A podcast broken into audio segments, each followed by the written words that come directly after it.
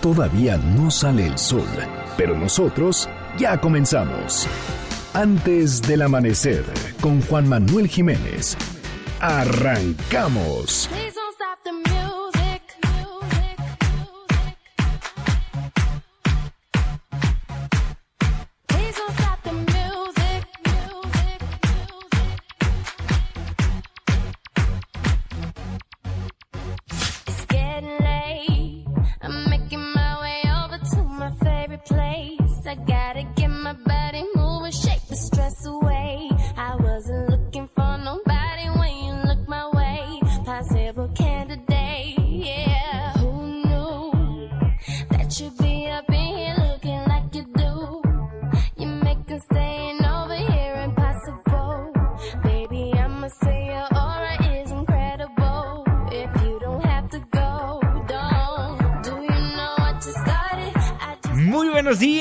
Muchísimo gusto darles la bienvenida a este espacio madrugador de MBS Noticias 102.5.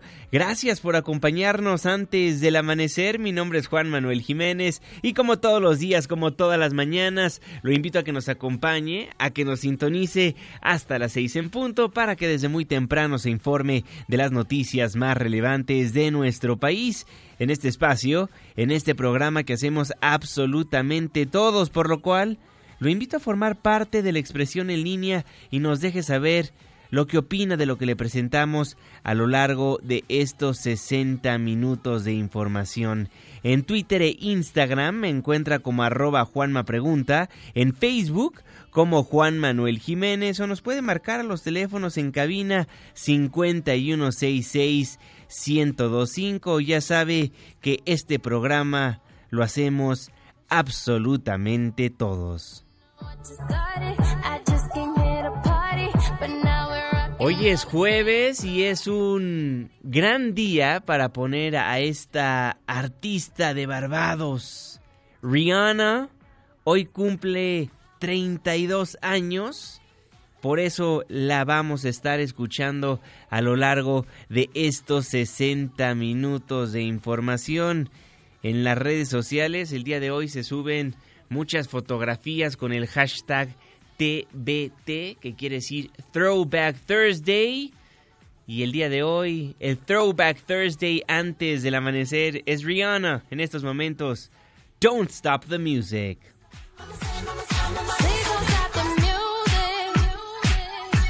Gracias por solicitarnos a los grupos, artistas, canciones que ponemos para musicalizar antes del amanecer el día de mañana a quien le gustaría escuchar.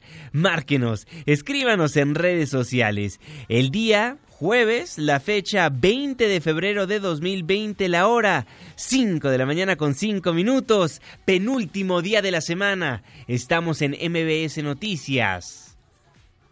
Antes del amanecer.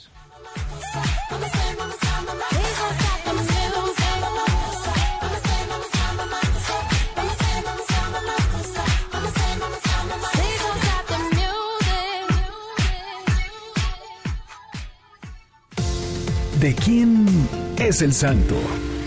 Hoy 20 de febrero del 2020 felicitamos a Eleuterio, Sadot, Silvano, Zenobio. Muchas felicidades. Clima. 5 de la mañana con 7 minutos, Marlene Sánchez.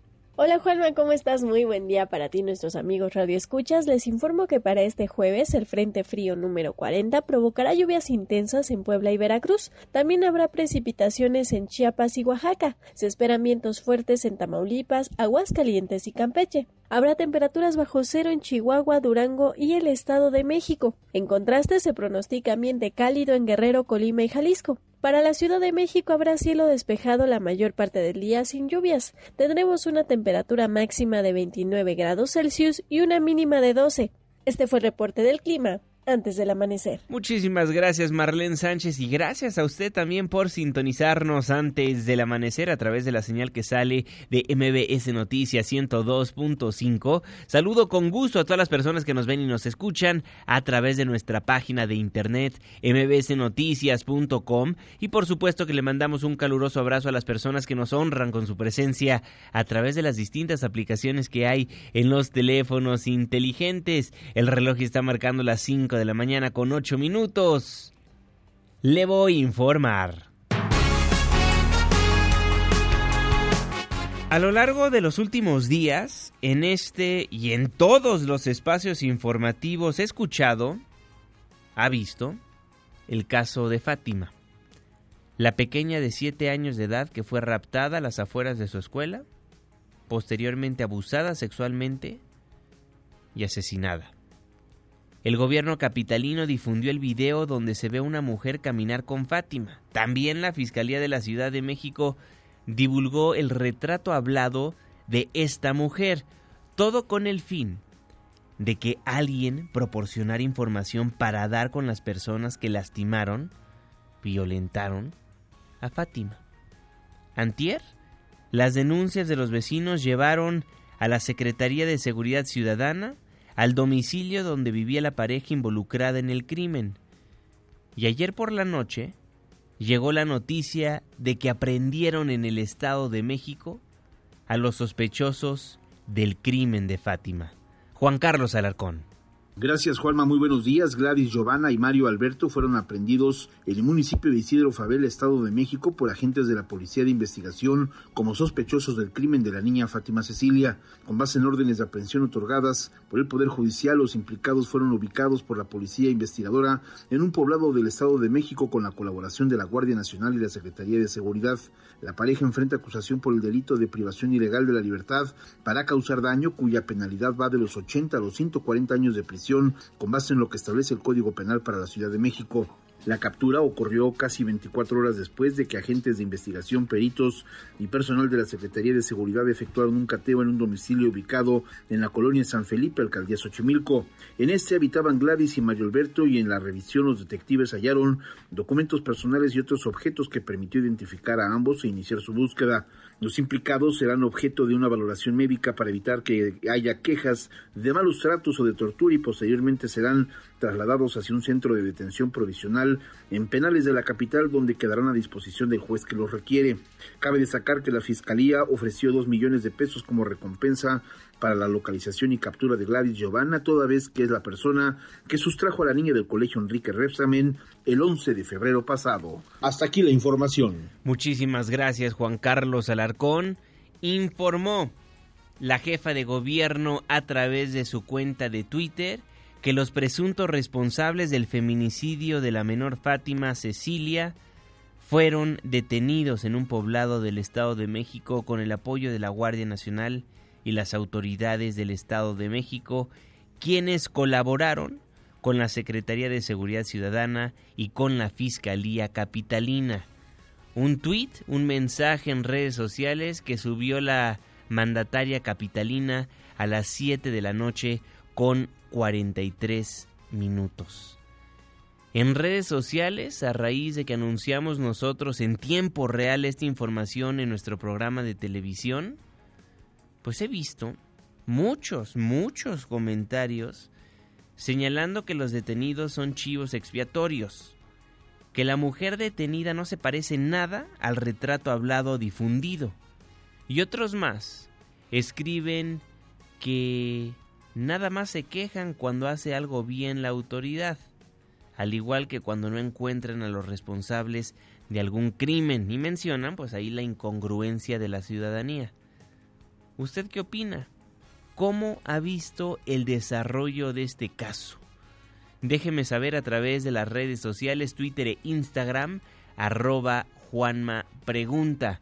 Mientras me hace el favor de hacerme llegar sus comentarios, le informo que luego de que el martes la oposición en el Congreso de la Ciudad de México propuso, propuso llamar a comparecer a la Fiscalía General de Justicia, Ernestina Godoy, y al titular de la Secretaría de Seguridad Ciudadana, Omar García Harfuch, por el homicidio de Fátima, la jefa de gobierno Claudia Sheinbaum pidió no politizar el caso.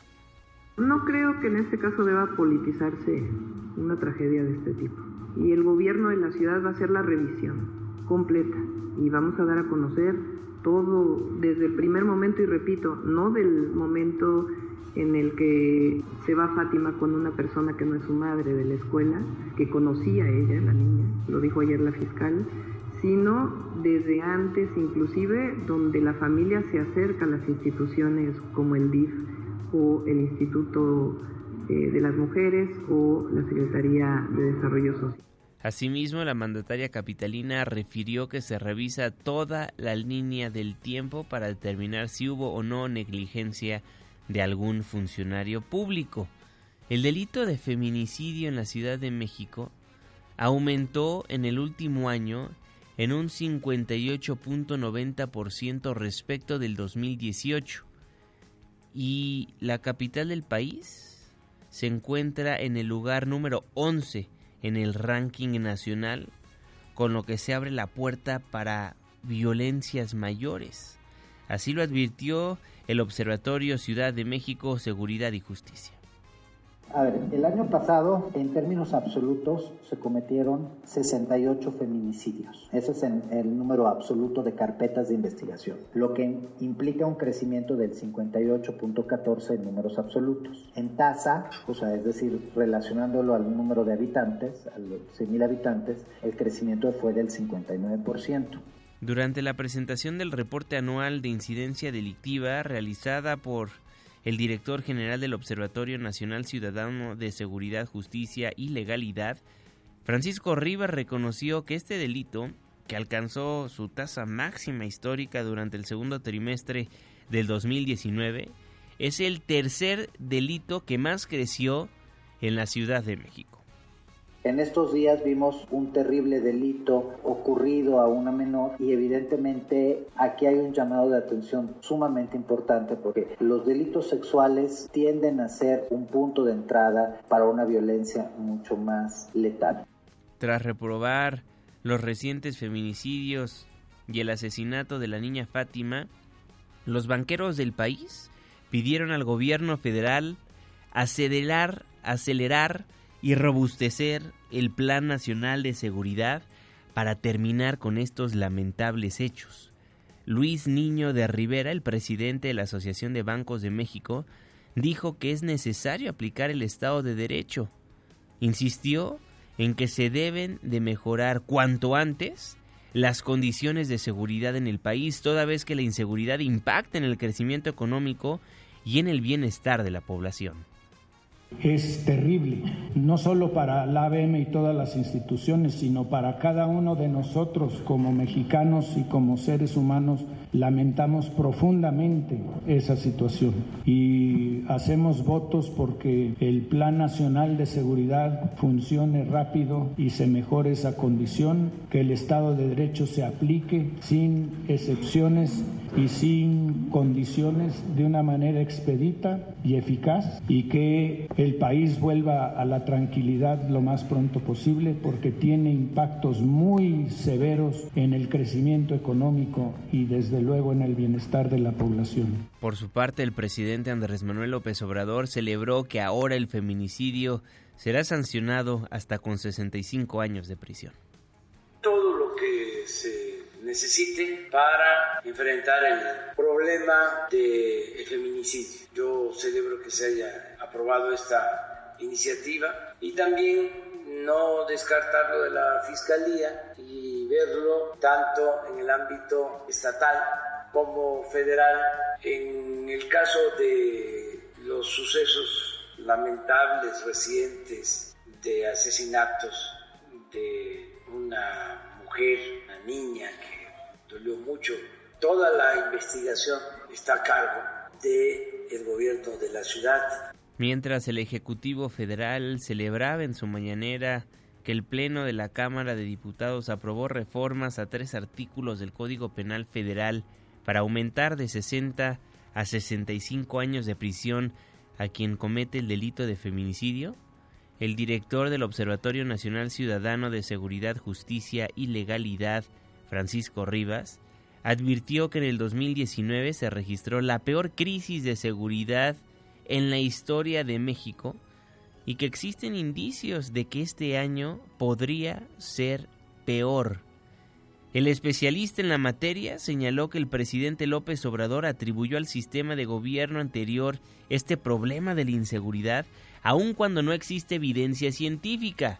Y respecto a ello, el observatorio dijo que no puede culparse a la actual administración tampoco, pero sí se le puede culpar a la administración de López Obrador de su crecimiento porque estamos viviendo una crisis como no hay antecedentes. 2019 a nivel nacional terminó como el peor año en materia de seguridad de la historia y 2020 ha iniciado de una manera que nos hace pensar que este año rebasará el peor año que habíamos tenido, que es el año anterior. Y si no se toman decisiones puntuales, sustentadas en información, si no sacamos a la política y a la palabrería de la seguridad, no vamos a poder avanzar. La verdad es que este gobierno sí carece de una estrategia, no la tiene. Decir que la Guardia Nacional es estrategia es, entender, o, más bien es demostrar que no entienden que es una estrategia. La Guardia Nacional debe ser un insumo, no es una estrategia. Y en ese sentido, pues evidentemente no se gobierna ni desde la mañanera ni desde las mañaneras de seguridad. ¿Por qué? Porque si se toma decisiones con base en lo que sucedió ayer, pues es una muy mala manera de tomar decisiones. Si no se toma decisiones con base en lo que sucedió ayer, pues es un gran desperdicio de recursos, de recursos muy limitados que tenemos. Un programa de seguridad se tiene que pensar en el largo plazo, por eso no se sostienen los avances en materia de seguridad. La realidad es que enfrentamos una grave crisis de inseguridad. Matan a diario en el país el 2019 marcó el año más violento en la historia de México. Muchos delitos van al alza. Los feminicidios, el asesinato de mujeres por el simple hecho de ser mujeres, no se ha podido controlar. ¿Casos? Hay muchos. Debido a que 10 mujeres son asesinadas a diario en la República Mexicana. Está el caso de Leticia. Un hombre le pasó una grúa encima de su cabeza. El de Brenda Cruz subió a un taxi y ya no regresó con vida. La historia de Mariana Jocelyn, asesinada por un carnicero en Ecatepec. Y hablando de aquel municipio mexiquense, ¿cómo olvidar a los monstruos de Ecatepec? El caso de Lupita, calcetitas rojas. ¿Lo recuerda usted? una menor de 5 años de edad que fue golpeada hasta la muerte y su cuerpo abandonado en Esahualcoyotl. Esto ocurrió el 18 de marzo de 2017. Y en este 2020, el caso de Fátima, esta niña de 7 años de edad que fue víctima de este ilícito. Es alarmante que desde hace años este problema da de qué hablar y las autoridades no han sido capaces de frenar esta ola de violencia. Y ayer, una historia más, una víctima más, una bebé. Este miércoles ubicaron el cuerpo de una bebé raptada en Saltillo. Camelia Muñoz. Juanma, buenos días. Te informo que el cuerpo de la pequeña Carol Naomi fue localizado en un lote baldío de la colonia Bellavista, al sur de Saltillo. La pequeña de cinco meses fue abandonada al pie de un árbol donde se observaron cobijas sucias. Carol presuntamente fue raptada el martes a las 15 horas por un hombre y una mujer que huyeron en un carro amarillo, según lo informó su madre Ana María al salir de una tienda. El fiscal Gerardo Márquez Guevara informó que las investigaciones se centran en el entorno familiar de la pequeña, cuyo cuerpo se localizó a pocos metros de su domicilio y casi tres cuadras de donde presuntamente fue raptada. Ubica el cuerpo sin vida de la menor cerca del domicilio de la madre. La investigación gira en torno al, eh, este, al ámbito familiar y social cercano al lugar del el domicilio. La encargada de la tienda de abarrotes a donde ingresó la mujer con la bebé, Jessica Alvarado Rivera, explicó que nunca vio a la pequeña, ya que ésta se encontraba cubierta con una cobija y aseguró que tanto la madre como su esposo acudían regularmente al lugar a adquirir algunos productos. Pues la traía cobijada y en ningún momento le vi la cara. Me compró unas toallitas húmedas y se salió y no pasaron ni cinco minutos cuando se regresó. Ya llorando y temblando y ya como con aquí rojo en el ojo. Hasta ayer por la noche seguía la necropsia para determinar la causa de muerte de la menor y el fiscal Gerardo Márquez Guevara anunció que en las próximas horas se darían a conocer los pormenores de la investigación. Hasta aquí el reporte. Buen día. Gracias Camelia, buen día. Historias que ponen la piel chinita que hierven la sangre, que hacen que el corazón se congele. El feminicidio es un delito preocupante y es una problemática que se vive en el mundo. Hola Juan Manuel, buen día a ti y a quienes nos escuchan. The United Nations is committed to ending all forms of violence against women and girls. La violencia contra las mujeres es una pandemia mundial un agravio moral para todas ellas, un motivo de vergüenza para todas nuestras sociedades. Estas son palabras de Antonio Guterres, secretario general de la Organización de las Naciones Unidas.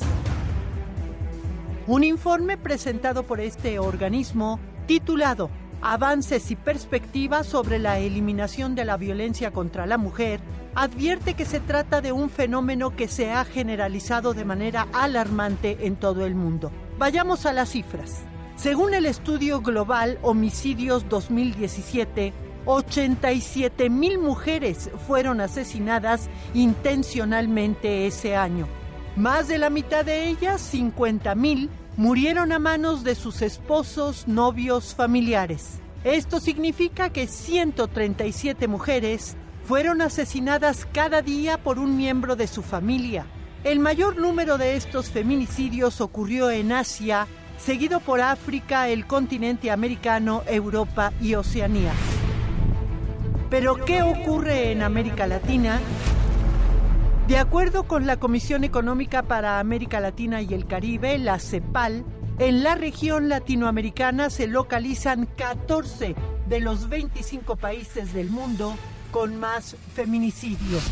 En Argentina hay alarma por el aumento de estos crímenes. Empezamos el año con un femicidio cada 28 horas y se votó un presupuesto y ese presupuesto es de 11 pesos por año por mujer. Estamos en la calle contra la violencia machista, el número de femicidios que han ocurrido desde que comenzó este año es altísimo, preocupante, alarmante e inversamente proporcional a la respuesta que el Estado da.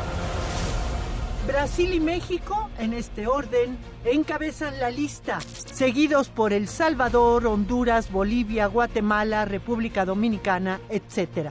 Al respecto, Alicia Bárcena, secretaria ejecutiva de la CEPAL, indica. En América Latina y el Caribe, al menos una de cada tres mujeres ha experimentado alguna forma de violencia física o sexual a lo largo de su vida en los ámbitos de pareja y dos de cada tres mujeres han sido víctimas de violencia en ámbitos públicos o privados. Esta es una situación intolerable que consideramos una epidemia en la región.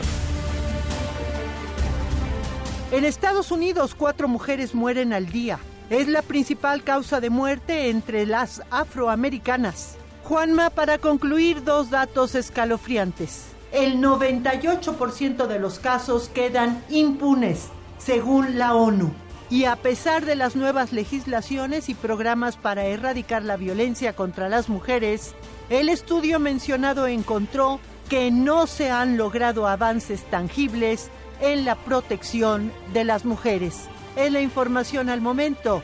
Gracias. Maro de Aragón, muchísimas gracias. El feminicidio, un ilícito que se vive a nivel mundial.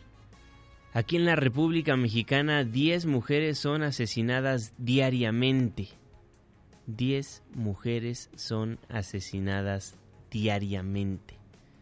A nivel mundial, 98% de los casos de feminicidio quedan en la impunidad. Así las cifras en México y así las cifras mucho más allá de nuestras fronteras. Son las 5 de la mañana con 27 minutos tiempo del centro de la República Mexicana. Por supuesto que le estaremos dando seguimiento a los casos de feminicidio en nuestro país. Y hoy a las nueve y cuarto de la mañana citó la jefa de gobierno, la doctora Claudia Sheinbaum, a una conferencia de prensa para dar más detalles de la aprehensión de las personas involucradas presuntamente en el secuestro y asesinato de Fátima. Podrá escuchar la misma en la primera emisión de MBS Noticias con mi compañero y amigo Luis Cárdenas. Damos un giro de 180 grados, pero seguimos hablando de la inseguridad. Frente al aumento de denuncias de robos a cuentavientes al salir de las sucursales bancarias, la Asociación de Bancos de México aseguró que reforzará las medidas que se aplican como prohibir el uso de dispositivos móviles de comunicación, lentes oscuros y gorras al interior de la sucursal bancaria. La voz de Manuel Romo, el vicepresidente de la Asociación Nacional de Bancos de México. Estamos reforzando la comunicación para el tema de móviles. Claramente estamos comprometidos con que esto no deba de pasar. También déjame decirte que hablando en temas de seguridad hay una coordinación muy estrecha entre bancos, no nada más para temas de, seguridad o incidentes en sucursales, sino también fraudes a cuentavientes. Y esto se hace muy en coordinación también con la autoridad eh, gubernamental, estatal, de los niveles de gobierno que en donde suceda este caso. Eh, es una preocupación constante de la banca, no nada más por los clientes que están ahí, sino también por nuestros empleados, ¿no? Por los, por los colaboradores que trabajan en las, en las sucursales y que están, pues francamente, en un riesgo muy alto cuando no se cumplen las medidas de seguridad y no estamos en coordinación con la, la autoridad competente. Y en temas de justicia dejamos nuestro país y nos vamos a España porque llegó a España, llegó a aquel país, el abogado de Emilio Lozoya. Carlos Rubio, ¿cómo estás? Adelante, Carlos, muy buenos días. Se nos cortó la comunicación con nuestro corresponsal en España, Carlos Rubio. Por lo pronto, le informo que la Unidad de Inteligencia Financiera de la Secretaría de Hacienda informó que hay 14 cuentas de personas físicas y morales presuntamente involucradas con el exdirector de Pemex, Emilio Lozoya. El titular del organismo, Santiago Nieto, indicó que se podría tratar de cuentas relacionadas con transferencias ilícitas que el exfuncionario recibió por parte de las empresas Odebrecht y Altos Hornos de México. No puedo dar más datos por el ver sigilo de la investigación, pero tenemos, eh, hemos congelado del caso vinculado con el señor Lozoya a 14 personas físicas y morales relacionadas con él por las transferencias ilícitas que recibió de tanto en Odebrecht como en caso de Altos Hornos de México. Santiago Nieto agregó que la Unidad de Inteligencia Financiera redoble esfuerzos para culminar dos denuncias para entregarlas a la Fiscalía General de la República y a la Fiscalía Anticorrupción pero el compromiso es eh, a la brevedad terminar las dos que faltan para presentárselas al fiscal eh, general, a la fiscal anticorrupción y que se pueda proceder en, consecuencia. Eh, lo importante es, sobre todo, yo llamaría la atención en que solamente en 2019 atendimos 660 requerimientos de información de, no, con notas de inteligencia para la Fiscalía General de la República y que hemos presentado 161 denuncias por casos de lavado de dinero vinculados con robo de hidrocarburos, corrupción política, trata, tráfico ilegal de migrantes, temas vinculados con narcotráfico, evidentemente, eh, y hoy estamos eh, trabajando con la Secretaría de Seguridad y Protección Ciudadana en el combate al secuestro eh, y, evidentemente, en los temas relacionados con corrupción en aduanas con el Servicio de Administración Tributaria. Eso en México, eso lo que da a conocer Santiago Nieto el titular de la Unidad de Inteligencia Financiera de la Secretaría de Hacienda y Crédito Público. Y allí en España ya llegaron los abogados de Lozoya Austin. Carlos Rubio, te saludo nuevamente. Buenos días aquí, buenas tardes, donde tú te encuentras. Eh, buenos días, eh, Juan Manuel. Así es, el abogado Javier Coello Trejo acudió ayer a la prisión malagueña de Alaurín de la Torre para ver y hablar con su cliente, el exdirector de Pemex, Emilio Lozoya Austin, al que ha encontrado, dijo, bien, eh, según declaró el letrado mexicano a la salida del penal español, acompañado de su hijo Javier Coello Sujar y de una jurista española, Coello Trejo rehusó, sin embargo, dar detalles sobre la estrategia que seguirá en la defensa de su cliente, ya que aún tiene que contar con un abogado en España, como marca la ley en este país, donde Lozoya fue arrestado el pasado 12 de febrero, acusado por el gobierno de México de un delito de operaciones con recursos de procedencia ilícita. Así eh, lo dijo escuetamente el abogado Coello Trejo. Escuchémosle. Bien, lo han tratado muy bien, muy bien de salud, lo han tratado bien.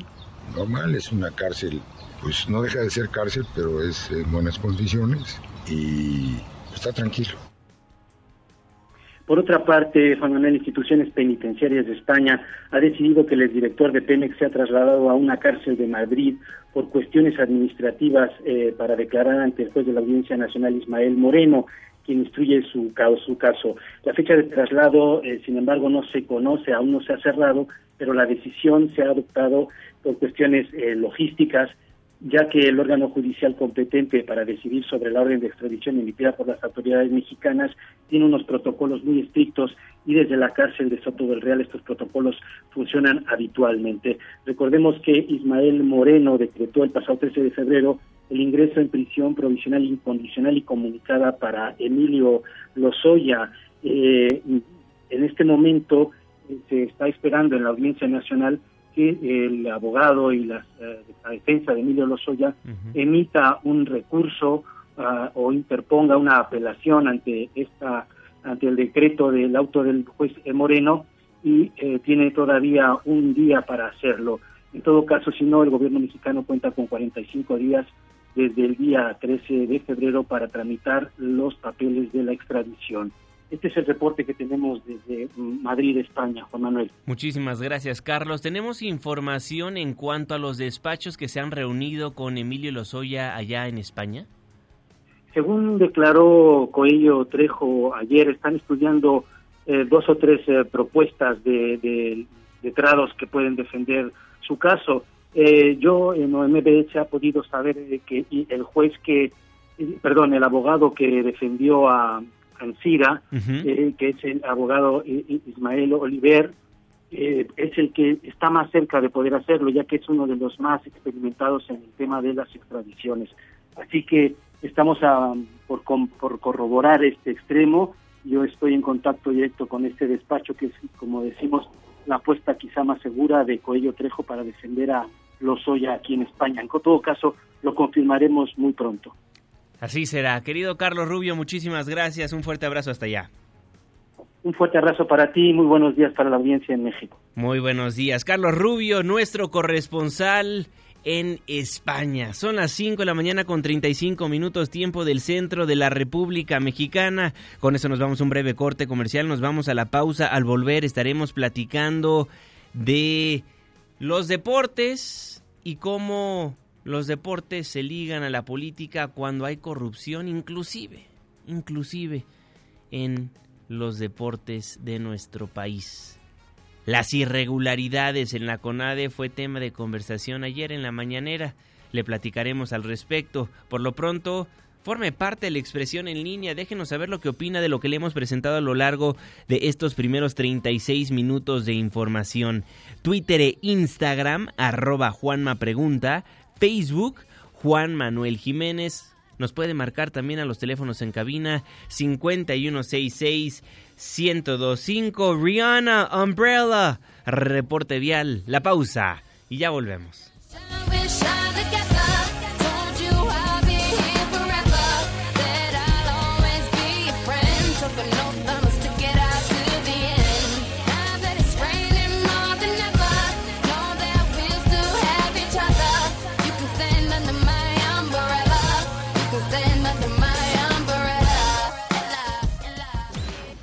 Antes del amanecer, con Juan Manuel Jiménez. Con Juan Manuel Jiménez. Continuamos. I've been everywhere, man, looking for someone, someone who can please me, love me all night long. I've been everywhere, man, looking for you, babe, looking for you, babe, searching for you, babe.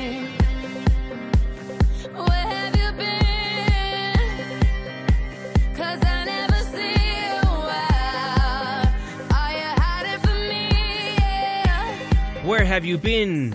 Brianna.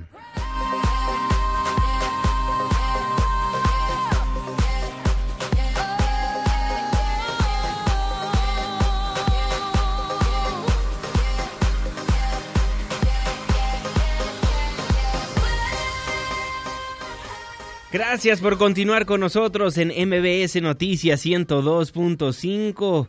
Gracias por todos sus comentarios que nos hacen llegar a nuestras redes sociales. En unos momentos más leemos absolutamente todo lo que nos ha llegado a nuestras plataformas digitales.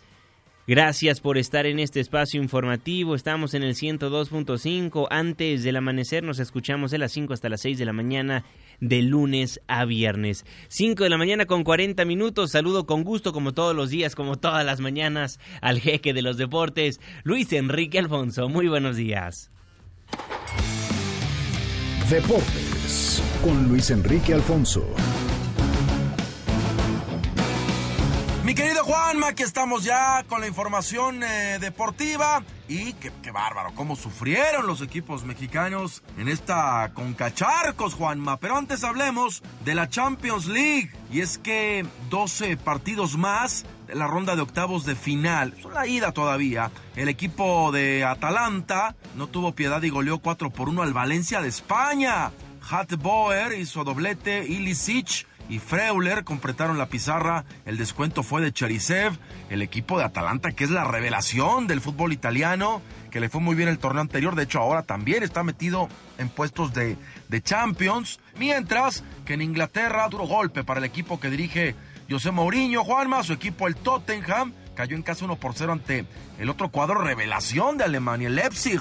El único tanto fue marcado por Timo Werner en un encuentro que también suena complicada la vuelta, ¿no? Vamos a ver qué pasa, pero el Leipzig está jugando verdaderamente bien también allá en el fútbol teutón. Y ahora sí, la Concacharcos, los Tigres. Recordemos que Cruz Azul vino de atrás allá en Jamaica para, pues, para sacar un partido y rescatar una victoria obligada. Bueno, los Tigres, una nómina infinitamente superior que el Alianza Salvadoreño perdieron en el Estadio Cuscatlán 2 por 1 en estos octavos de final de ida. Eh, Juan José Purata adelantó a los mexicanos, pero Ponce y Blanco le dieron la vuelta al partido para que el cuadro centroamericano saque una victoria histórica. Es primera vez, Juanma, que le ganan un equipo azteca jugando en aquellas tierras. Y me refiero a cuestiones de clubes. Y tu chichi, Juanma, tu chichicuilote, rescató el empate también en este torneo. El defensa Chapín Gerardo Gordillo hizo el gol para el equipo local de comunicaciones, el de los cremas, y los azul cremas, vía Sebastián Córdoba, anotaron el gol del empate uno por uno ya sobre la hora, que si no le marcaron dos penales, que si fue juego de patadas, lo que me digan, pero el América, un empate que la verdad, como se dio el encuentro, para evitar las críticas nada más, ¿eh? la vuelta va a ser en el Azteca, tendrían que ganar, y digo tendrían, porque después lo que vimos en la ida, de verdad, cómo sufrieron los equipos mexicanos en esta ronda de la Conca Charcos. Y ahora vámonos a la Copa, Juanma, la Copa. Los eh, Rayados de Monterrey vencieron 1 por 0 a Santos Laguna en el juego de vuelta de los cuartos de final. Recordemos que en la ida habían quedado 0 por 0. José Alfonso Alvarado hizo el gol del pase a semifinales al minuto 3. Así que, eh, pues eh, el equipo de Rayados, que terminó con 10 hombres por la expulsión de Matías Craneviter, está en semis. Y en el antiguo Paso del Norte, los Bravos de Juárez dieron cuenta 3 por 0 de Dorados de Sinaloa, Juanma, gracias al doblete de Flavio Santos y uno más de Brian Rubio para clasificar a las semis que quedan de la siguiente manera. Toluca ante Tijuana y Monterrey ante Juárez. Esto va a ser ya arrancando el mes de marzo. Y buenas noticias, Juanma. La mexicana Kenty Robles se llevó el premio a la mejor futbolista latinoamericana del 2019. La agencia de noticias EFE, una de las de mayor prestigio en el mundo, entregó por primera vez este galardón. El ministro de Cultura y Deporte de España, José Manuel Rodríguez Uribes, hizo entrega un balón de plata a Kenty, que juega en el Atlético de Madrid. En su carrera ha ganado seis veces la liga, superando a Hugo Sánchez que ganó cinco y Rafa Márquez cuatro. Sí, ya se me dirán, ay, pero ellos con hombres, es diferente, lo que me digan, pero igual tiene el valor, fútbol femenil, fútbol varonil para hechos estadísticos es lo mismo. Y Juanma, la selección eh, mexicana, tenemos noticias. Gerardo el Tata Martino habló, eh, anda promocionando ya los partidos que se vienen moleritos de México el próximo 26 de marzo para empezar ante República Checa. Y dijo algunas cositas el Tata. Primero, que va a haber apoyo total para la selección sub-23, le van a prestar jugadores y lo que requiera en este eliminatorio para que pueda clasificar a los Juegos Olímpicos de Tokio. El Tata sabe lo importante que es foguear a los jóvenes y tener pues, la selección olímpica es la antesala de la selección mayor, pues también dijo que estos rivales eh, europeos, pues no los eligió él, que era lo que había. República Checa va a estar en la Eurocopa, Grecia no tanto, pero pues era lo que había, ¿no? Él quería pues rivales de mejor cachete, Juanma, pero no se pudo y se tuvo que eh, conformar. Vamos a, escuchar lo que dijo el Tata Martino. Es interesante porque de verdad es un tipo que es eh, letrado, que es, que serio y que le viene bien al fútbol mexicano hablando del tema sub-23. Por supuesto que hay un compromiso del cuerpo técnico de la selección mayor a colaborar en todo lo que podamos, pero creo que hasta último momento no lo vamos a, a terminar de resolver. Muchos jugadores que eh, tienen algunos inconvenientes que nos hacen este, tener que esperar hasta último momento. Y ahora lo escuchemos por el tema de los rivales. Juanma les comentaba hace un ratito de que pues no los escogió, no estuvo en la reunión y pues hay que jugar con lo que le queda. Siempre hemos tenido posibilidades de diferentes selecciones. En primer momento se habló de, de Holanda, en otro punto se habló de Italia, en otro momento se habló de Bélgica, bueno, terminamos República Checa y, Grecia, en el, caso de República Checa es una selección que va a jugar la Eurocopa, evidentemente no es de las selecciones top de Europa, pero sí es una muy buena selección de segunda línea. Y ya para terminar, el tema Carlos Vela, me parece que también es, es lógico lo que dice, él ya habló con él, lo trató de convencer para que fuera, no quiso, ahora si Carlos Vela quiere ir a la selección, él tiene que hablar con él, para ver si tiene cabida y si realmente está en posibilidades de recibirlo. No creo que es una venganza, simplemente habla de niveles, habla de formas y habla de compromisos, ¿no? Que me parece muy buena manera. Juanma, me despido. Nos escuchamos y nos vemos en un ratito en Hechos AM por Azteca 1. Mi Twitter, arroba Lea Deportes. Saludos. Saludos, mi querido Luis Enrique Alfonso, el jeque de los deportes. Antes del amanecer nos quedamos hablando de los deportes en el país porque muy pronto se va a estar celebrando el abierto mexicano de tenis en Acapulco Guerrero. El secretario de Turismo en aquella entidad, Ernesto Rodríguez, señaló que se espera el arribo de más de 50 mil personas al abierto mexicano de tenis. Expuso que a diario habrá una afluencia de 15 mil asistentes desde trabajadores, público en general y patrocinadores. Hijo, se manejan alrededor de 50 mil personas, pero yo creo más de 50 mil, pero 15 mil personas todos los días. Todos los días. Gente que trabaja, gente que viene a ver el torneo, gente de patrocinadores. Alrededor de 15 mil personas diarias por una semana completa. Y hablando del mundo del deporte, ayer en la mañanera se habló de las irregularidades en la CONADE. Rocío Méndez, ¿cómo estás? Muy buenos días. Gracias, Juanma. Muy buenos días. La Secretaría de la Función Pública identificó irregularidades en la Comisión Nacional de Cultura Física y Deporte y en el Fondo para el Deporte de Alto Rendimiento que pudieran implicar daño patrimonial. Así lo explica la titular de la dependencia, Irma Heréndira Sandoval. En el caso de la CONADE se realizaron siete auditorías, de las que se desprendieron 22 observaciones en el otorgamiento, la aplicación y la comprobación de recursos para apoyos a los deportistas que acudían a competencias internacionales. Algunos viajes que se contrataron por intermediarios, muchas veces para justificar, en algunos casos hasta triplicaban el valor real de estos viajes, se presentaron facturas falsas. Y bueno, el posible daño patrimonial es de casi 31 millones de pesos. Se identificó que 8 de los 12 miembros de la comisión que toma las decisiones sobre qué atletas nos van a representar en las competencias internacionales. Ellos no cumplían con los requisitos. Cuestionada sobre la situación de Ana Gabriela Guevara, Sandoval aclaró que la investigación aún no llega a el deslinde de responsabilidades. No estamos en el momento del procedimiento que nos permita abrir la probable o posible denuncia ante la Fiscalía. A diversos funcionarios que están involucrados, es decir, el momento de la judicialización de lo que se desprenda del caso. Es el reporte al momento. Muchísimas gracias, Rocío Méndez. Vámonos con un resumen metropolitano. El Movimiento Nacional Taxista salió a las calles nuevamente a protestar para exigir la regulación de las aplicaciones de transporte ya que han crecido a pasos agigantados, sin complicación alguna, así lo daban a conocer. Las autoridades al día de hoy siguen consintiendo que se dé eh, servicio de transporte de pasajeros, pero sin el mínimo apego a las leyes establecidas. Lo que reclamamos por parte de nuestras autoridades locales, haciendo el llamado respetuoso desde luego a la jefa de gobierno y al secretario Andrés Layú, secretario de Movilidad, es que precisamente se someta a ese servicio, a un control regulatorio que garantice incluso seguridad para los usuarios.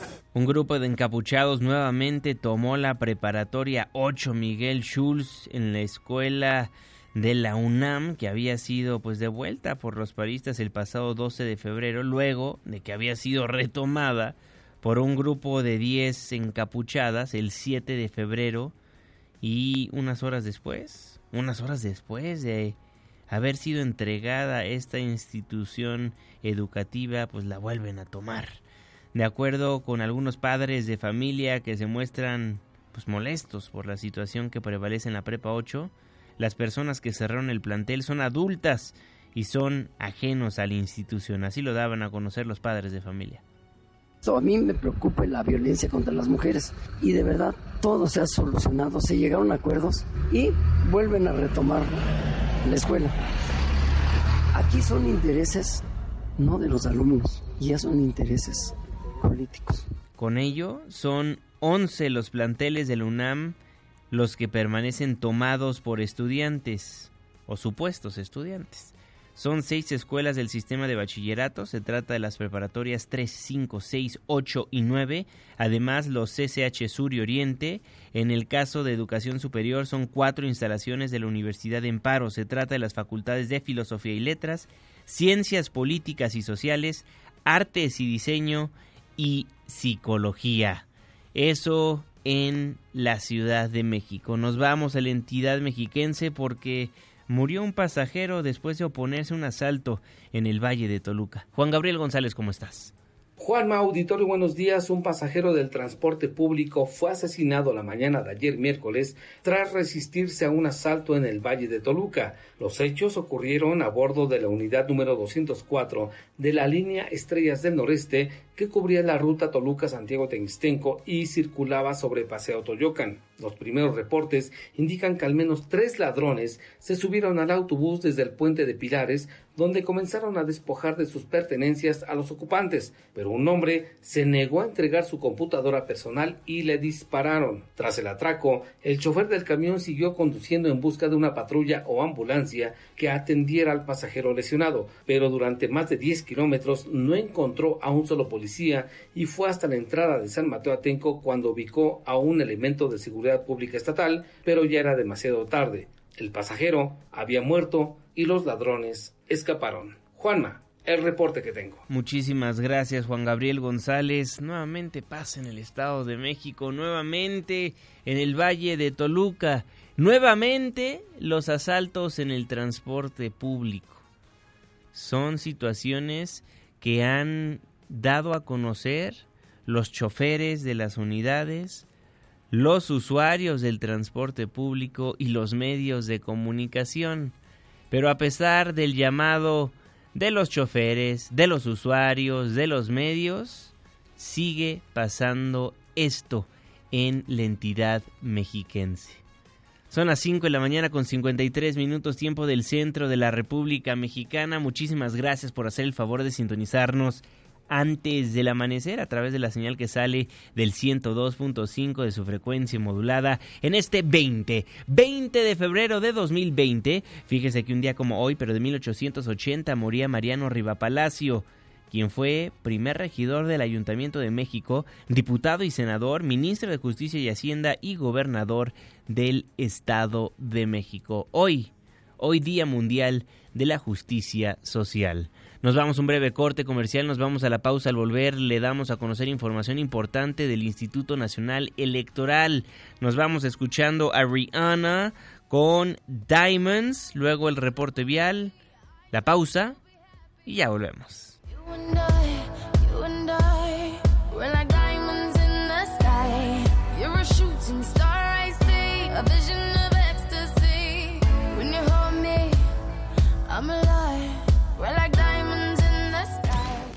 Antes del amanecer, con Juan Manuel Jiménez. Con Juan Manuel Jiménez. Continuamos.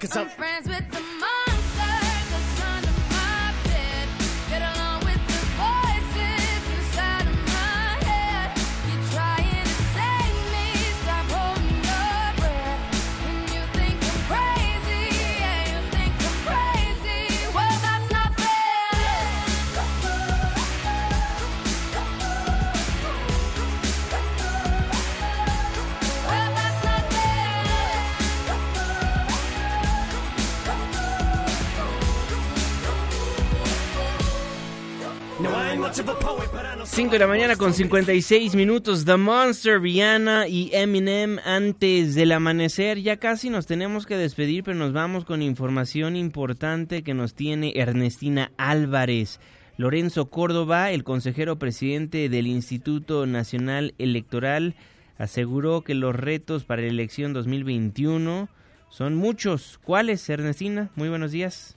Juanma, un saludo para ti, para los amigos del auditorio. Te informo que el consejero presidente del Instituto Nacional Electoral, Lorenzo Córdoba, aseguró que los retos para la elección de 2021, la más grande de la historia, es que sean las más libres, limpias y mejor organizadas y que se logre erradicar la violencia política de las mujeres que sigue sucediendo a nivel federal y se acentúa en los municipios. Al clausurar el conversatorio La violencia feminicida y el feminicidio, indicó que no se puede normalizar la violencia y a medida de que ésta exista significa que no se habrá concluido con una verdadera democracia. Escuchemos. Por eso, de cara al 21, debemos trabajar para erradicar un fenómeno que lamentablemente, insisto, se ha hecho presente en las elecciones pasadas. Esa violencia política contra las mujeres por razones de género que no podemos permitir ocurra. No podemos admitir que haya candidatas, dirigentes o funcionarias atacadas, estigmatizadas, violentadas o agredidas en ese proceso electoral. Lorenzo Córdoba indicó que el fenómeno de la violencia no puede asumirse como parte de la normalidad, por lo que se debe apostar a un Estado democrático de género. De lo contrario, no será un auténtico Estado democrático. Explicó que el feminicidio no es un fenómeno aislado, por lo que el ya basta de las mujeres no debe atenderse con un discurso condescendiente como algunos actores lo hacen, sino con un auténtico compromiso por su causa. Hasta aquí el reporte. Muchísimas gracias Ernestina Álvarez y gracias a usted también por sintonizarnos antes del amanecer a través de la señal que sale de MBS Noticias 102.5. Lo invito a formar parte de la expresión en línea en Twitter e Instagram. Me puede escribir, comentar, preguntar arroba Juanma Pregunta, Facebook Juan Manuel Jiménez y nuestro WhatsApp 55 16 34 53 95. Dejamos el 102.5, pero pero nos pasamos al 104.9 en Exa FM. Le tenemos un resumen de noticias cada hora a la hora hasta las 10 de la mañana y después nos vemos en la televisión en punto de las 7 de la noche en tu ciudad en tiempo real a través de la pantalla de ADN 40, el canal informativo más visto de México. A nombre de este gran equipo de trabajo, se despide de ustedes su servidor y amigo Juan Manuel Jiménez. Que pase un excelente jueves.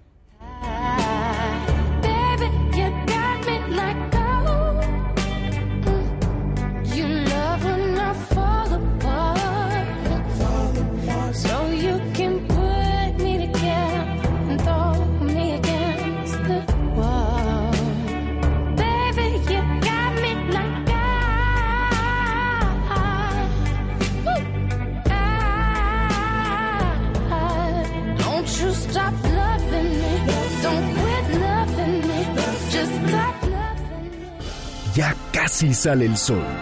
Nos escuchamos mañana en punto de las 5, antes del amanecer.